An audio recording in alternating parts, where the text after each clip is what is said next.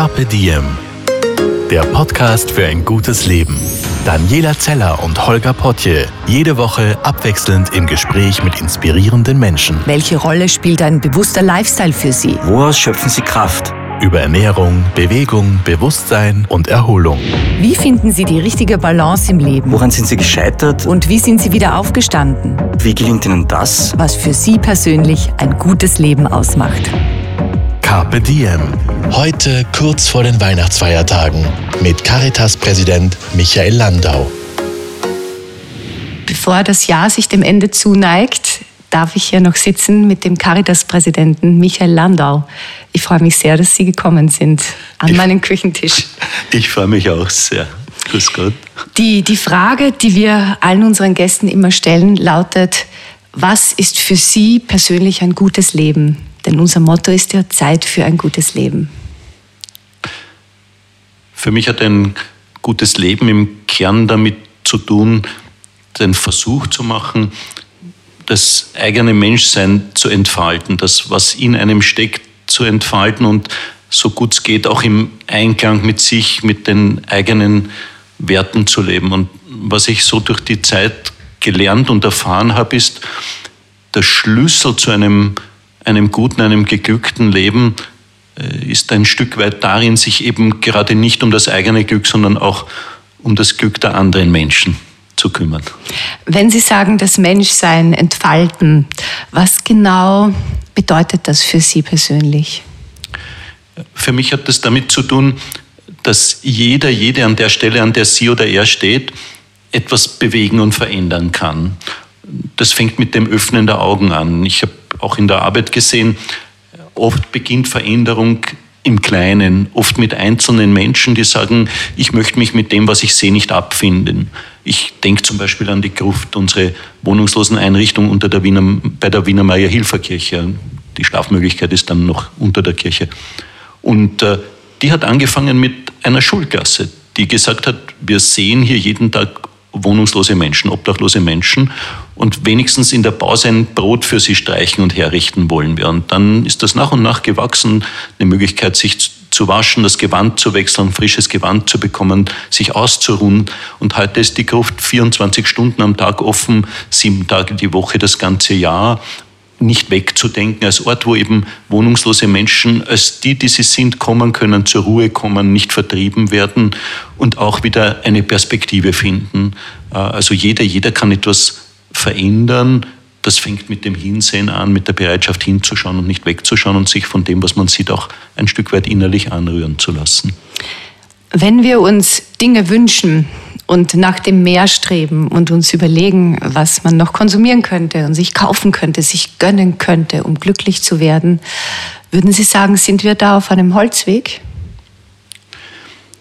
Ich bin persönlich überzeugt, gerade wir haben vor kurzem 30 Jahre mobiles Hospiz gefeiert, sozusagen diese Überzeugung, dass auch der Tod ein Stück, ein Teil des Lebens ist. Und ich bin ganz sicher, wir werden am Ende unseres Lebens nicht vor der Frage stehen, was wir verdient haben, welches Einkommen oder Prestige wir hatten, welchen Rang in der Gesellschaft. Das ist alles angenehm. Daher, wenn man was Schönes sieht und die Möglichkeit hat, sich zu kaufen, wenn man eine Freude drüber hat oder jemandem was zu schenken, weil beide dann eine Freude drüber haben, dann soll man das machen. Aber ich bin ganz sicher, dass am Ende andere Dinge von bleibenderer Bedeutung sind, eben ob man füreinander da war, ob man die Augen geöffnet hat, ob man versucht hat, so gut es geht, eben auch als Mensch zu leben, als, als Liebender zu leben, eben in dem Konkreten, wie der Alltag sich darstellt. Wenn ein, ein Kind zu Ihnen kommen würde und sagen würde, wie werde ich glücklich, wie werde ich ein glücklicher Mensch, was würden Sie diesem Kind sagen? das Gleiche, was ich eigentlich äh, jedem Menschen sagen würde. Aber Kinder sind manchmal darauf hellhöriger. Schau auf das, wo du spürst, dass dich jemand braucht. Mhm. Wo du spürst, deine Begabungen, deine Talente sind da. Und dann versuch das zu nützen. Ich habe immer wieder Firmungen. Und für mich ist das jedes Mal berührend zu erleben, mit wie viel Energie, mit wie viel Herzkraft junge Menschen da sind, auch für andere. Und wie die darin auch eine Freude, eine tiefe und tragfähige Freude erleben. Jetzt nicht, dass die sonst nicht auch Spaß haben und das ist sehr vernünftig so, aber, aber die erzählen auch, was es für sie heißt, wenn sie, wenn sie in einer unserer Einrichtungen beispielsweise äh, wohnungslose Menschen, äh, mit denen ins Gespräch kommen oder mit Menschen mit Behinderungen ins Gespräch kommen, wenn sie sich vor ein Geschäft stellen und sagen, wir bitten jetzt andere zum Beispiel ein Kilo haltbare Lebensmittel mehr zu kaufen, Reis, äh, Mehl, Öl, was auch immer. Und die sammeln das zum Teil einige hundert Kilo und bringen das in eine Wohnungsloseneinrichtung, beschäftigen sich mit der Situation der Menschen, die dort wohnen und deren Lebensgeschichten, die ja oft ganz normale Geschichten sind, die irgendwo einen Bruch aufweisen. Und das hinterlässt die ein Stück weit nachdenklich, mhm. ein Stück weit auch hellhörig für die Ansprüche für diese Welt. Und, und gleichzeitig habe ich das Gefühl, sie spüren auch, das hat eben etwas mit, mit gutem Leben zu tun, mit frohem Leben zu tun. Also Sie meinen, wenn ich das so heraushöre, etwas zu bekommen, ist schön, man soll sich drüber freuen, aber so wirklich glücklich von tiefstem Herzen macht dann doch eher das Geben, das Teilen. Genau. Also ich glaube, hier eben sich auf andere Menschen einzulassen, auf die Wirklichkeit einzulassen, daran zu glauben, dass jede und jeder von uns etwas zum Positiven verändern kann. Diese Welt ein Stück schöner, ein Stück heller, ein Stück fröhlicher, ein Stück menschenfreundlicher zurückzulassen als, sie, als wir sie vorgefunden haben. Das, glaube ich, ist für mich etwas, was eine, eine Perspektive gibt für glückliches Leben. Das finde ich an Ihnen immer beeindruckend und erstaunlich. Es, auch in Ihrem Buch, die Solidarität, kommt das so deutlich hervor. Sie sind so davon überzeugt, dass jeder, jede die Welt zu einem besseren Ort machen kann. Woher nehmen Sie diesen Optimismus? Weil ich jeden Tag sehe an vielen, vielen Orten, was alles möglich ist. Allein wenn ich an die Caritas in Österreich denke, wir sind an ungefähr 1600 Orten in ganz Österreich präsent. Wenn ich sehe, was die 50.000 Freiwilligen jeden Tag bewegen, wenn ich an das denke, was ich selber in Einrichtungen und Begegnungen erfahren darf. Wir haben in im Norden Niederösterreichs in der Nähe von Retz eine, eine kleine Frühstückspension in Unternalb. Die führen wir mit Menschen mit Behinderungen. Und zu erleben, wie stolz Menschen sind, von denen wir rasch sagen, sie werden jetzt irgendwie geistig behindert, wie stolz die sind, wenn sie zeigen können, was an Begabungen, an Talenten in ihnen steckt, wie aufmerksam sie einen Tisch decken, welche Freude sie haben, wenn man das wahrnimmt, dass sie zum Beispiel ein kleines Gesicht auf ein Frühstücksei mhm. gemalt haben. Das sind alles, das hinterlässt einen selbst ein Stück weit glücklicher. Ich bin, wenn ich dort wegfahre, äh, glücklicher, als ich hingekommen bin. Und das ist an vielen, vielen Orten so. Ich glaube, es geht ein Stück weit auch darum, sozusagen auf das viele Positive zu schauen, das uns auch als Menschen jeden Tag geschenkt wird. Das, was ich gerne möchte, ist sozusagen diesen Optimismus zu stärken, auch mhm. diese Zuversicht, dass ähm, dass äh, auch wenn wir jetzt zum Beispiel in unserem Land, wenn ich an das vergangene Jahr denke, immer wieder sozusagen rumpelige Phasen gehabt haben. Ich bin überzeugt davon, wir können und werden den Weg auch unseres Landes gut bewältigen, wenn wir zusammenstehen und auf die Schwächsten nicht vergessen. Und das ist ja im Grunde auch das, was Österreich in der Vergangenheit immer groß gemacht hat. Die Bereitschaft zum Gespräch, zum Dialog, diese Aufmerksamkeit für die Menschen, die uns brauchen und auch diese Grundmelodie der Zuversicht, die Grundmelodie der Dankbarkeit. Hat ja auch unser Bundespräsident immer wieder betont in diesem Jahr, also dass es darauf ankommt, einander zuzuhören, aufeinander zuzugehen, versuchen, den anderen zu verstehen. Es wäre so einfach. Ich mache meine Arbeit jetzt über 20 Jahre. Und wenn ich so ein Stück weit zurückschaue, dann denke ich mir auf der einen Seite, egal welche Zeit man als glorreich abgespeichert hat, sie kommt nicht wieder. Das ist ganz verlässlich. Aber der Blick zurück lehrt mich, wir haben die Möglichkeit, die Fähigkeit, die Begabung, die Talente, die Energie, Gegenwart und Zukunft gut zu gestalten, wenn wir das wollen. Und das lässt sich an vielen, vielen Feldern zeigen. In Österreich, wenn ich zurückschaue, wie viel haben wir gemeinsam erreicht in Europa, wenn ich mir ansehe, was auch an Wohlstand gewachsen ist, auch, auch in Ländern, die zum Teil ganz schwierige Ausgangssituationen gehabt haben, wie eigentlich wir auch profitieren können von dem, wo Grenzen weggefallen sind ein Stück weit. Ich erinnere mich an meine Kindheit, was für eine harte Grenze das im Norden Niederösterreichs gewesen ist, mhm. wenn man sozusagen dort nur hinüberschauen, aber nicht hinüberfahren konnte. Und heute nach Znaim zu fahren und zu sehen, was für eine wunderschöne Stadt das ist und dass hier eigentlich Gespräch geschieht, Nachbarschaft lebendig wird. Und das gilt weltweit. Wenn ich daran denke, wir haben den Hunger deutlich reduziert. Wir haben die Kindersterblichkeit massiv gesenkt, den Zugang zur Bildung deutlich verbessert. Das heißt, wir können etwas zum Positiven verändern, wenn wir es ändern wollen. Ich denke an das Buch von Rosling, Factfulness. Der hat sein Leben darauf verwendet, sozusagen in dieser langfristigen Betrachtung zu schauen, was entwickelt sich denn alles zum Positiven und wie viel ist möglich, wenn wir es möglich machen wollen. Und äh, ich glaube, das ist die, die Weise, die ich gerne stärken möchte, diesen diesen Glauben daran, dass das Gemeinsame letztlich stärker ist als das Trennende und dass wir miteinander viel bewegen, viel zum Guten verändern können. Mhm. Die Liebe ist größer als der Hass, das Wir ist größer als das Ich. Warum denken Sie, haben doch anscheinend so viele Menschen das Gefühl, abgehängt zu sein? Warum haben doch so viele Menschen auch das Gefühl, dass alles immer schlechter wird? Und warum haben so viele Menschen schlicht und einfach Angst vor der Zukunft?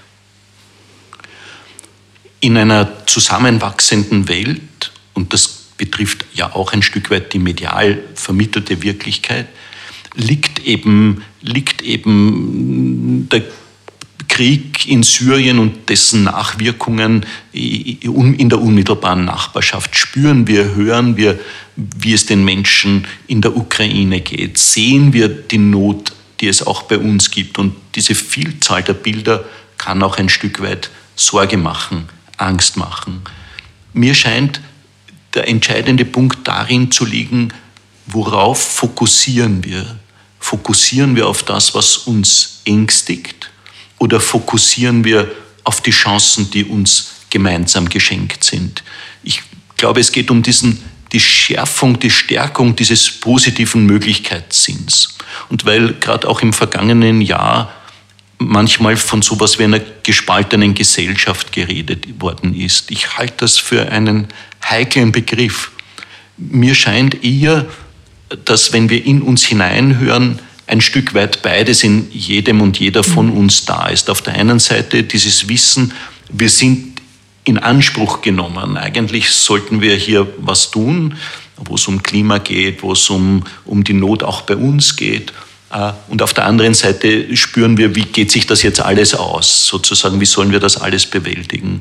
Und ich glaube, da ist eben die entscheidende Frage, was nähern wir in uns selbst?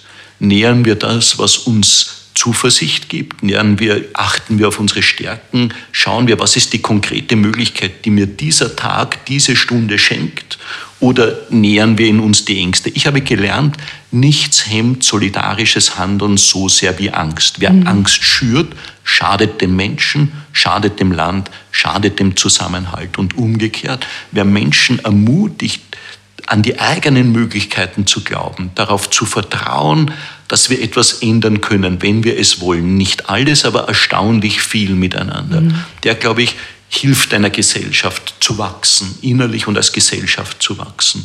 Und wir haben jeden Tag diese Möglichkeit. Das fängt oft im ganz Kleinen an. Es macht einen Unterschied, wie wir einander begegnen, uns selbst begegnen. In der Früh einander ein Lächeln zu schenken, verändert den Einstieg in den Tag. An der Tür eines anderen Menschen zu klopfen, zu fragen, wie geht es dir?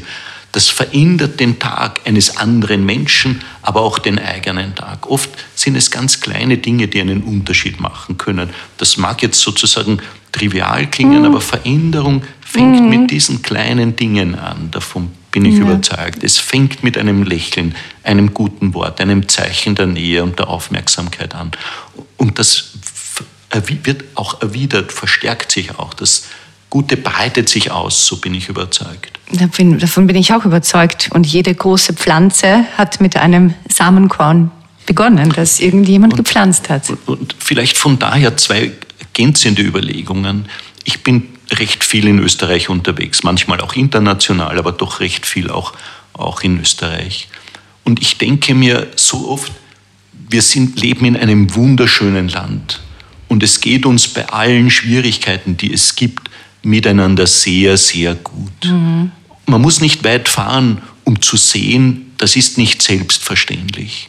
Und da steckt viel auch Arbeit der Generationen vor uns dahinter, dafür auch dankbar zu sein, halte ich für wichtig.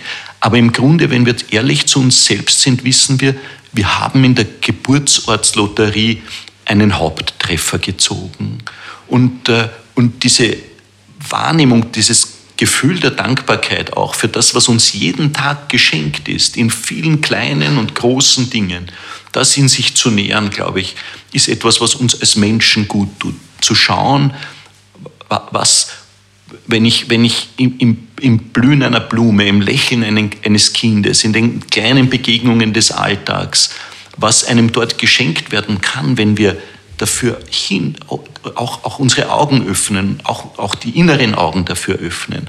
Das, glaube ich, verändert etwas für einen selbst in Richtung des glücklichen Lebens, aber auch in der Welt. Leben wir zu schnell? Also ich mag jetzt nicht in allgemeines Kultur, sozusagen in allgemeinen Kulturpessimismus verfallen. Ich denke manchmal auch, ja, ein Stück Entschleunigung wäre schon etwas, dann weiß ich, manchmal ist mein Kalender auch voller, mhm. als es vergnüglich ist.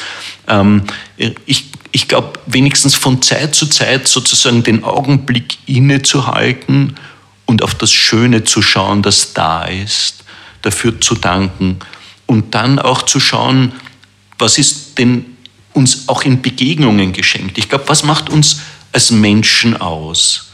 Doch ein Stück weit diese Empathiefähigkeit, diese Fähigkeit, sich selbst im anderen und den anderen in sich selbst zu entdecken und danach zu handeln. Und es gibt ungeheuer viel Zeichen, die optimistisch stimmen können. Ich denke an, an Fridays for Future. Mhm. Zu sehen, wie viele junge Menschen hier einfach auf die Straße gehen und sagen, achtet auf unsere Zukunft und gleichzeitig zu sagen, diese Zukunft können wir miteinander gestalten. Wir haben eine Verantwortung für die Generationen, wir haben eine Verantwortung für die Welt.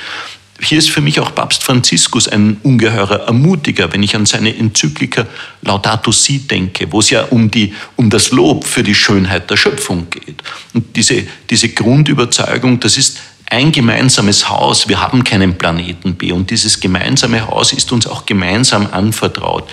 Was wir tun und lassen, das äh, wirkt sich auch für andere aus. Und hier sozusagen Freiheit und Verantwortung zusammenzudenken, das ist es, was notwendig ist für, für eine zukunftstaugliche Welt. Und, äh, und diese Jugendlichen erinnern uns an das. Und das tun sie mit, mit sehr viel Energie, mit sehr viel Herzkraft auf, auf eine ungeheuer engagierte und, und beeindruckende Weise. Das finde ich, es, es gibt mir sehr, sehr viel Optimismus. Mir auch. Es war auch eines der Highlights meines, meines letzten Jahres. Inwiefern hat denn die Fridays for Future Bewegung Sie beeinflusst in Ihrem persönlichen Leben? Fliegen Sie weniger oder fahren Sie weniger Autos oder haben Sie gewisse Bereiche Ihres Lebens ganz neu gedacht? Ich, ich versuche auch ein Stück, und das hat sich für mich auch in dem vergangenen Jahr ein Stück verändert, ich versuche schon ein Stück weit bewusster darauf zu achten, indem, wie ich mich ernähre, mhm. versuche ich regional einzukaufen ähm, oder, oder wie ist das mit meinem Fleischkonsum jetzt? Ich esse gerne Fleisch, aber ich habe gelernt, wie großartig gut zubereitetes Gemüse ist. Äh, und äh, ich versuche, wenn ich kann, mit der Bahn zu fahren, weil in Wahrheit, in Wahrheit sind die Bahnverbindungen ganz überwiegend sehr, sehr gut und ich kann im Zug etwas lesen, etwas nachdenken, etwas arbeiten. Also das ist auch, auch viel praktischer und, und so ein Stück weit ja, also ich, ich, ich ist immer noch äh, manchmal irgendwie ein Obst, was weiter hergekommen ist, wenn ich einen Gusto drauf habe. Also ich bin jetzt da wahrscheinlich auch nicht perfekt in all diesen Dingen, aber ich versuche so gut ich es kann, darauf zu achten. Weil so wie ich Sie einschätze, sind Sie jetzt nicht im Konsum verfallen. Also das diese, diese Angst muss man, denke ich, bei Ihnen nicht haben. Da müssen Sie auch nichts reduzieren. Fällt Ihnen das manchmal schwer, auf gewisse Dinge zu verzichten? Also so, denn Sie verkörpern ja ähm, einen bestimmten Lebensweg und wenn Sie jetzt einkaufen gehen würden, da neue Schuhe dort, wäre das wahrscheinlich seltsam. Verhegen Sie manchmal das Bedürfnis, sich materielle Dinge zu gönnen oder ähm, waren Sie da immer schon sehr bescheiden? Das ist schon manchmal auch eine persönliche Herausforderung. Wie ich klein war, waren meine Eltern nicht besonders wohlhabend und ich habe in der Schule das schon manchmal gemerkt, wo ich mir denke, jetzt haben alle anderen irgendwelche neuen Kleidungsstücke und ich habe irgendwo geschaut, dass ich halt welche herbekomme, die, die sozusagen anderen schon zu klein geworden sind und mir gedacht, ich hätte jetzt auch gerne, gerne irgendwelche neuen Dinge. Ähm, das heißt, ich, ich, ich versuche mir schon manchmal auch was zum Anziehen zu kaufen oder so, aber gleichzeitig denke ich mir, passt das zu dem, was, was ich tue und ja. passt das zu meinem Leben dazu? Und, und das ist, glaube ich, ich versuche das so gut ich kann im Balance zu halten. Ich glaube, manchmal auch etwas zu tun, was man selber als Luxus einordnen, zu, einordnen würde, irgendwohin gut essen zu gehen oder, oder ein, ein besonderes Konzert sich anzuhören oder so. Ich glaube, das soll man ruhig machen. Mhm. Aber ich glaube, dann die nicht zu vergessen, denen es auch bei uns nicht so gut geht. Also ich glaube, es kommt darauf an, beides zu tun.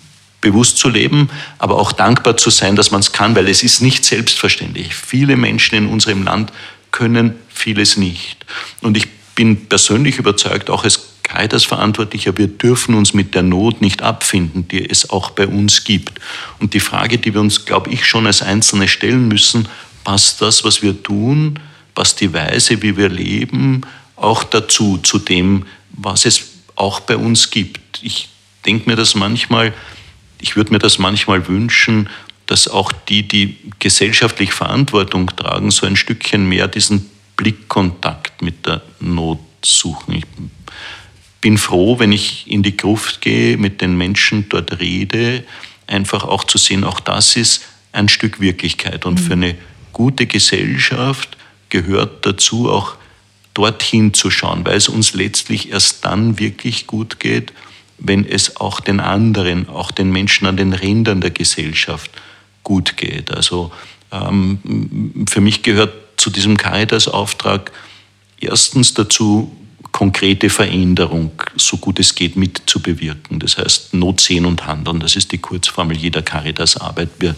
Caritas verwirklicht sich in den ganz vielen unterschiedlichen Diensten, den Familienzentren, den Sozialberatungsstellen, den Mutter-Kind-Häusern, den, den Einrichtungen für Menschen mit Behinderungen, Langzeitarbeitslosenprojekten und, und, und. Also wo es darum geht, eben mit Menschen einen Weg zu gehen, der sie wieder auf die eigenen Beine führt, Hilfe zur Selbsthilfe zu leisten, Not sehen und handeln. Das ist die erste Säule. Die zweite Säule ist eben die Frage, was müssen wir tun, damit unsere Gesellschaft insgesamt hellhöriger wird, auch für die Menschen an den Rändern der Gesellschaft und des Lebens. Was müssen wir tun, damit Gerechtigkeit wächst? Das Zweite Vatikanische Konzil sagt an einer Stelle, man darf nicht als Liebesgabe anbieten, was schon aus Gerechtigkeit geschuldet ist. Und die dritte Säule unserer Caritas-Arbeit scheint mir darin zu liegen, eben diesen Optimismus zu stärken, darauf zu vertrauen und daran zu erinnern, dass jede und jeder von uns dazu einen Beitrag leisten kann und dass, äh, dass jede und jeder von uns ja auch ein Stück weit eine Aufgabe hat, eine Verantwortung hat, dass die aber das Leben eben nicht kleiner, sondern größer macht, nicht, nicht trauriger, sondern schöner und fröhlicher macht. In welchen äh, Feldern oder in welchen Bereichen ist in Ihrer Meinung nach noch am meisten zu tun? Ist es für, für Frauen, für Obdachlose? Was, was ist da, das die meisten nicht sehen? Ich glaube, so wenn man auf die großen Felder anschaut, dann geht es darum, wie können wir Zugänge für Kinder zur Bildung erschließen. Armutsvermeidung und Bildung sind, hängen ganz eng zusammen. Das heißt, ein Ziel einer guten Gesellschaft muss sein, alle Kinder auf die Bildungsreise mitzunehmen, damit keine Begabung, kein Talent verloren geht. Ich glaube, ein zweites ganz wichtiges Ziel sind Armutsvermeidung und Armutsbekämpfung. Ich glaube, das Ziel jetzt äh, muss daran liegen, äh, muss darin liegen, dass Kinderarmut und Altersarmut auch in Österreich sinken mhm. und nicht wachsen. Ich würde mir wünschen, dass auch politisches Handeln das sehr klar als Ziel benennt. Mhm. Ich glaube, ein drittes Thema, das ja auch in diesem heurigen, jetzt zu Ende gehenden Jahr sehr intensiv diskutiert worden ist, zu Recht intensiv diskutiert worden ist, ist die Zukunft der Pflege. Wie wollen wir sicherstellen, dass Menschen auch in Zukunft menschenwürdig betreut und gepflegt werden, auch am Ende ihres Lebens begleitet werden? Da geht es eben um die Entlastung der pflegenden Angehörigen, um passgenaue Angebote für die Betroffenen selbst, um die Stärkung des Pflegeberufs. Und ein Thema, das ich hier noch erwähnen möchte, das ähm, auch äh, Kardinal Schönborn immer wieder angesprochen hat, ist diese Frage der Einsamkeit. Ich glaube, das ist eine wachsende Not, eine Not vielfach im Verborgenen. Andere Länder stellen sich dieser Aufgabe bereits sehr bewusst. Wenn ich an Deutschland denke, wenn ich an England denke, wo es eine Art Ministerium gegen Einsamkeit gibt, wenn ich an andere Länder denke, die so etwas wie einen Pakt gegen die Einsamkeit geschlossen haben, das, glaube ich, ist eine Aufgabe, der wir uns stellen müssen, weil viele davon betroffen sind, weil es um viel Leid für Menschen geht und weil viele dieses Leid nirgends artikulieren können, weil es sozusagen unter der Oberfläche ist. Aber insgesamt, glaube ich, wenn man sozusagen eine, eine Klammer darüber spannt, dann geht es um Zusammenhalt, Aufmerksamkeit, gerade an den Rändern des Lebens und der Gesellschaft. Es geht um Zuversicht und es geht auch ein Stück weit um einen weiten Blick. Das heißt, die Überzeugung, viele große Aufgaben, ich denke an etwa auch die, die Klimakrise, lassen sich nur gemeinsam bewältigen. Da braucht es mehr und nicht weniger Europa. Da geht es auch darum, ein Stück weit den Blick auf die Welt hinzuweiten.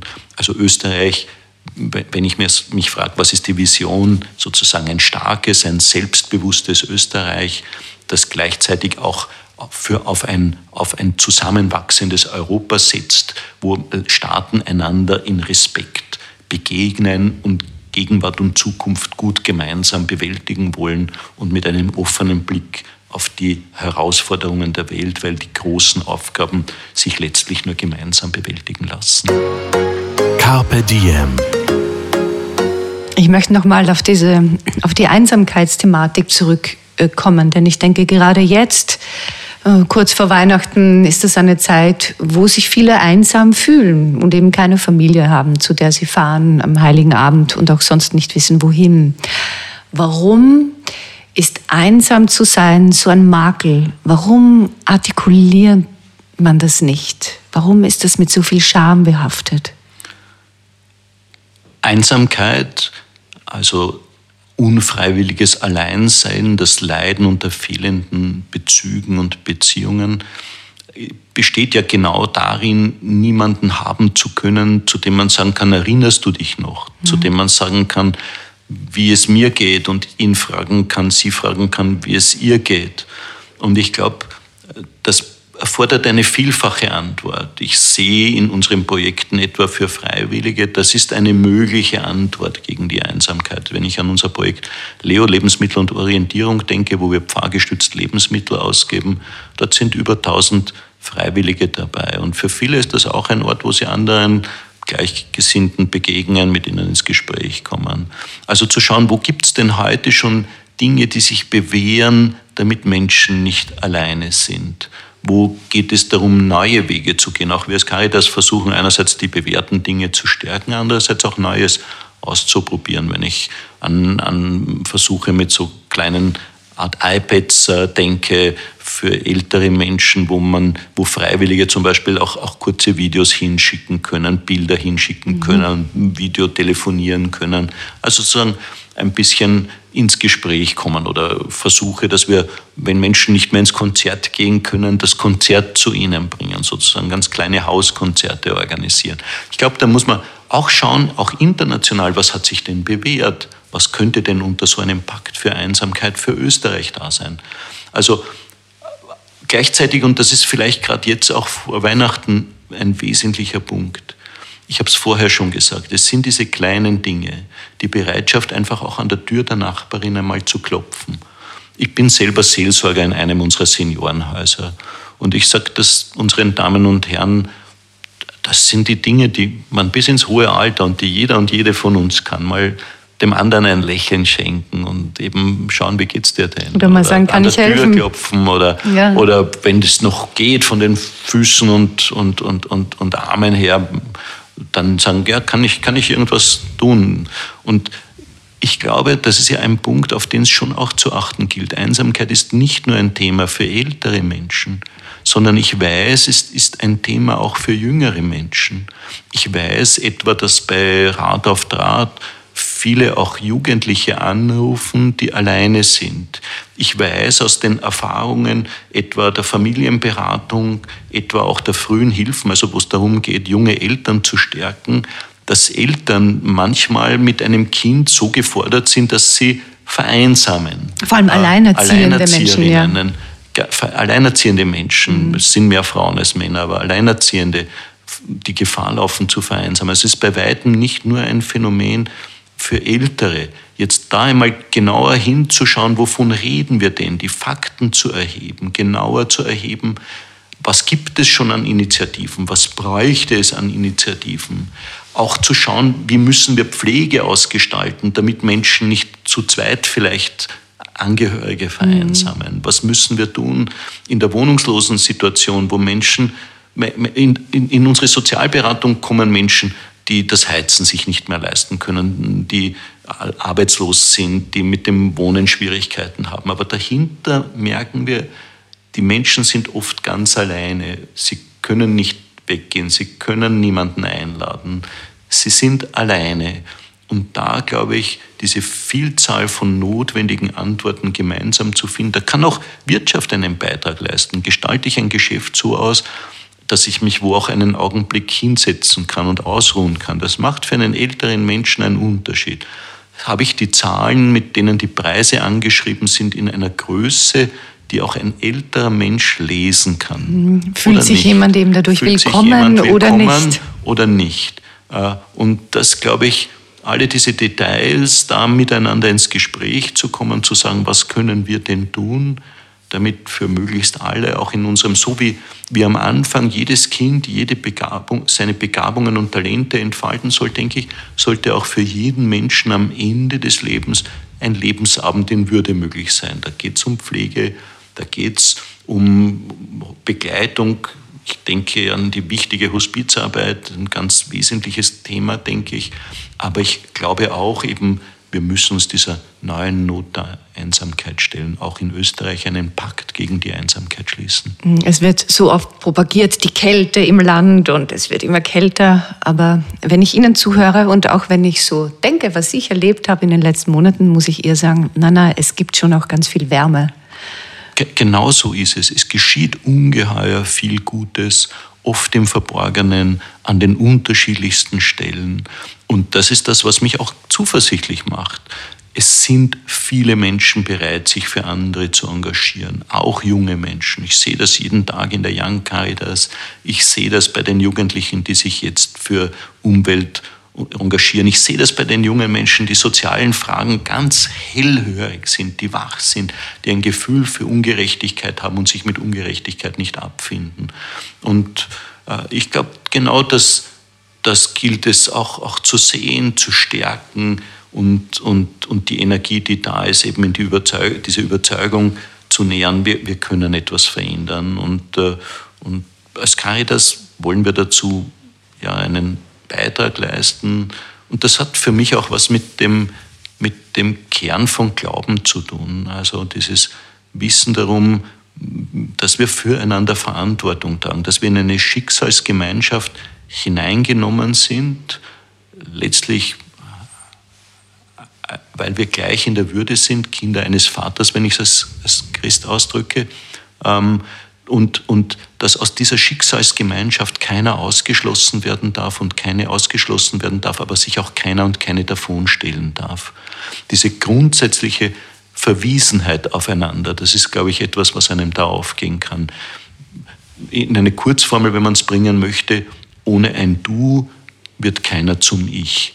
Wir brauchen einander als Menschen wesentlich von unserem Wesen her. Und das erschließt sich ja auch. Keiner von uns hat sich die eigene Sprache selber beigebracht. Wir mhm. können die Sprache nur von anderen lernen. Oder essen. Keiner von uns ist alleine ins Leben gekommen. Das, ja. Also Essen, Schreiben, alles das, was uns zum Menschsein wesentlich ausmacht, da brauchen wir einander. Das haben wir zuerst einmal geschenkt erhalten. Und, und das ist eigentlich auch, auch diese Dankbarkeit für das, was uns geschenkt ist.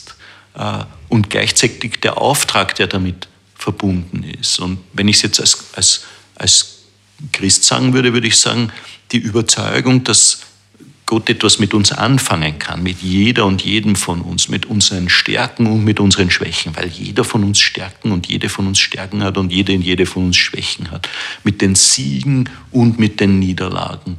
Und, äh, und sozusagen, wir werden gebraucht, heute und hier. Und auch unser Glaube wird heute und hier konkret oder er wird es gar nicht. Und zwar nicht in irgendwelchen, in irgendwelchen schönen und süßen Sätzen zuerst, sondern im konkreten Tun, im mhm. konkreten Einsatz füreinander, im Dasein füreinander. Da, glaube ich, schließt sich das, was im Kern gemeint ist. Mhm, als ich ein Kind war und meinen Vater gefragt habe, wahrscheinlich nach einem Kirchenbesuch, ja, aber wo, wo, wie kann ich wissen, dass es Gott gibt und wo, wo ist dieser Gott? Da hat er gesagt, in der Gemeinschaft und diesen Satz zitiert, eben wenn zwei oder drei in, in seinem Namen, wie, wie geht die Stelle genau? Wo zwei oder drei in meinem Namen zusammen sind, da bin ich mitten unter ihnen. Genau. Also das Element der Gemeinschaft ist ein ganz wichtiges Element aus dem Glauben heraus, eben dieses Wissen, wir brauchen einander, wir sind aufeinander verwiesen, ein Christ alleine ist kein Christ.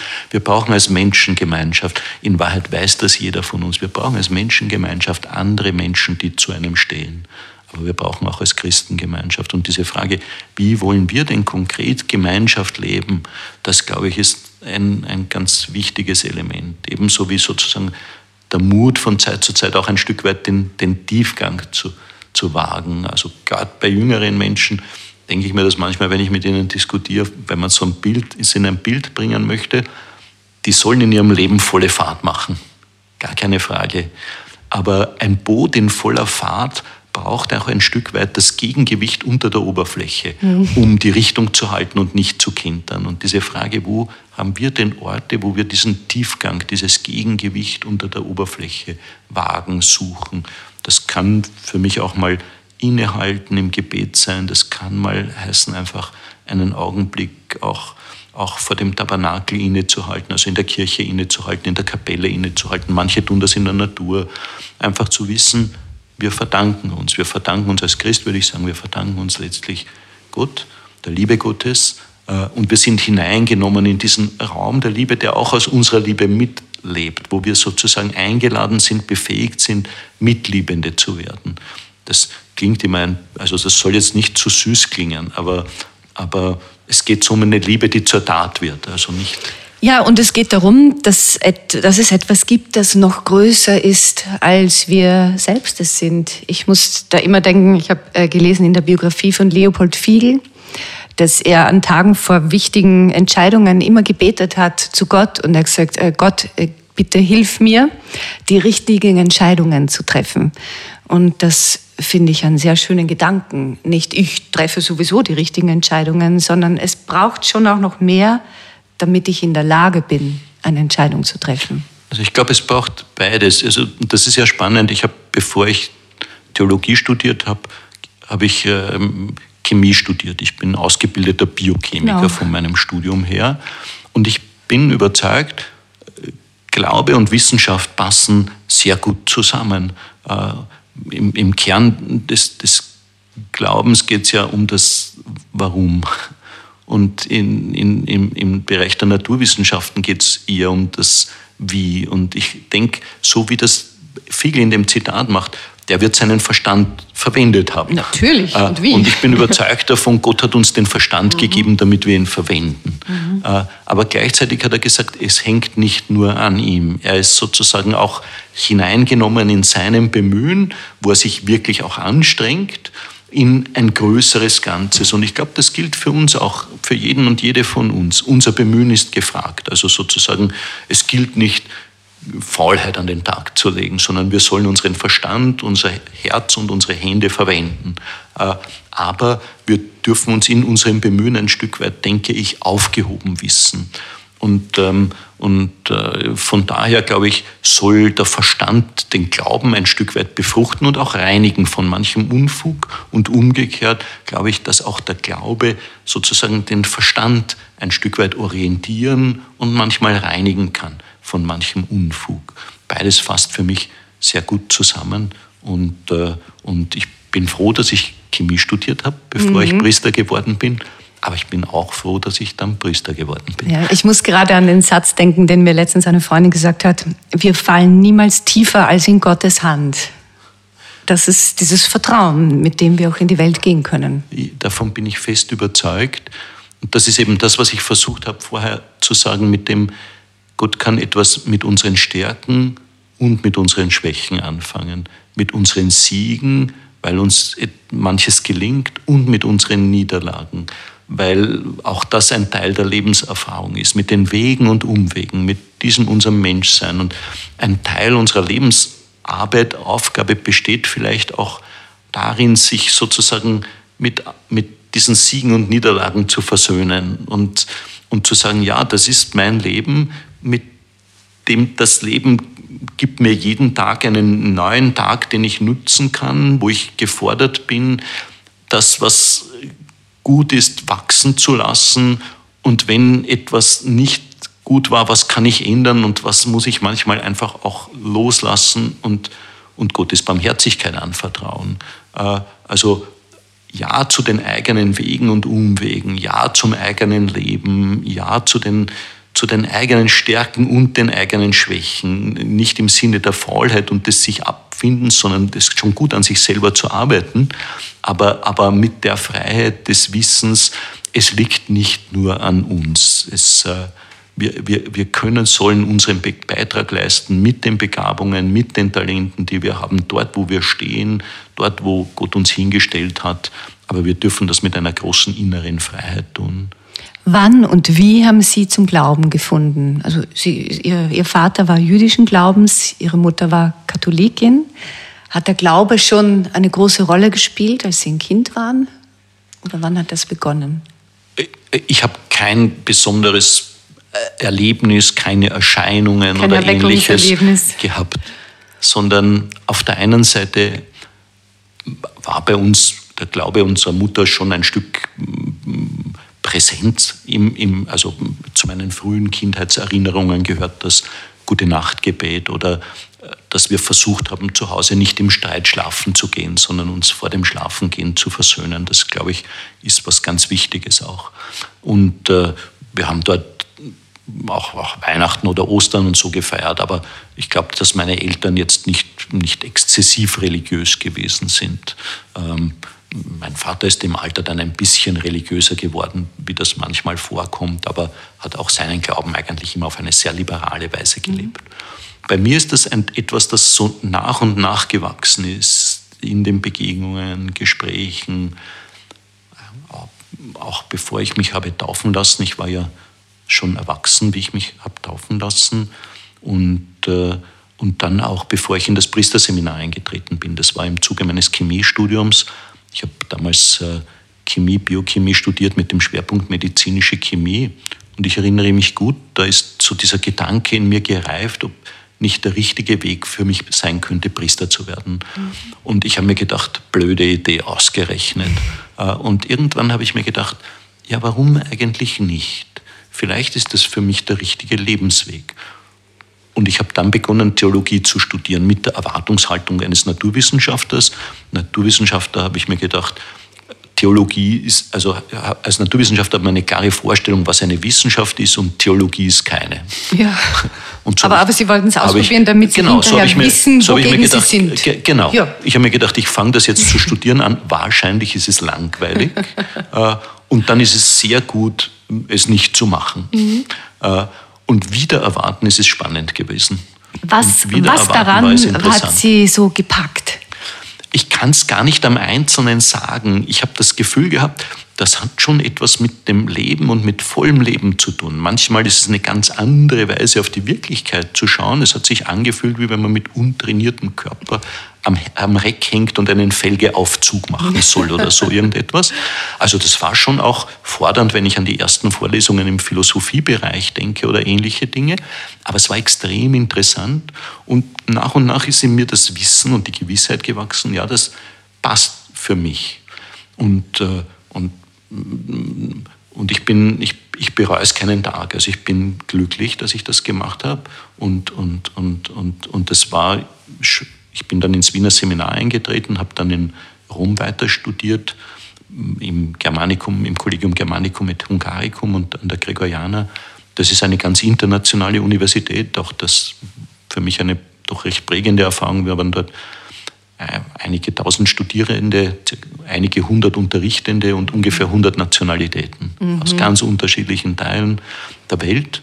Und da miteinander ins Gespräch zu kommen, das fand ich extrem spannend. Und ich fand es auch von der, von der geistlichen Grundorientierung, das sind beides die Universität und das Kolleg Gründungen des heiligen Ignatius, von der geistigen Grundorientierung spannend. Eben sozusagen das, was den heiligen Ignatius und, die, und das Kolleg, in dem ich studiert habe, geprägt habe, ist dieses Streben nach innerer Freiheit. Was lässt einen in der inneren Freiheit wachsen? Das halte ich bis heute für ein gutes Kriterium, auch zur Orientierung des eigenen Lebens. Wenn wir Wie hat das auch, Entschuldigung, dass ich da einhake, ja. zu einem guten Leben, dass man für sich das Gefühl hatte, ich habe eine innere Freiheit? Davon bin ich überzeugt. Also ich glaube, in Entscheidungssituationen in sich hineinzuhören und zu sagen, was lässt mich denn in der inneren Freiheit wachsen? Was hat mit größerer Weite zu tun, mit größerer Freude zu tun, mhm. mit gelungenem frohen Leben? Da haben wir als Menschen ja im Grunde, wenn wir es zulassen, ein gutes Sensorium mhm. dafür. Das, glaube ich, ist ein gutes Entscheidungskriterium. Das heißt, dieses Binom Freiheit und Verantwortung ist, glaube ich, kein schlechtes für die Orientierung des Lebens. Auf der einen Seite, wir tragen als Menschen Verantwortung für uns selbst, aber auch füreinander, eben weil wir Teil einer Schicksalsgemeinschaft sind.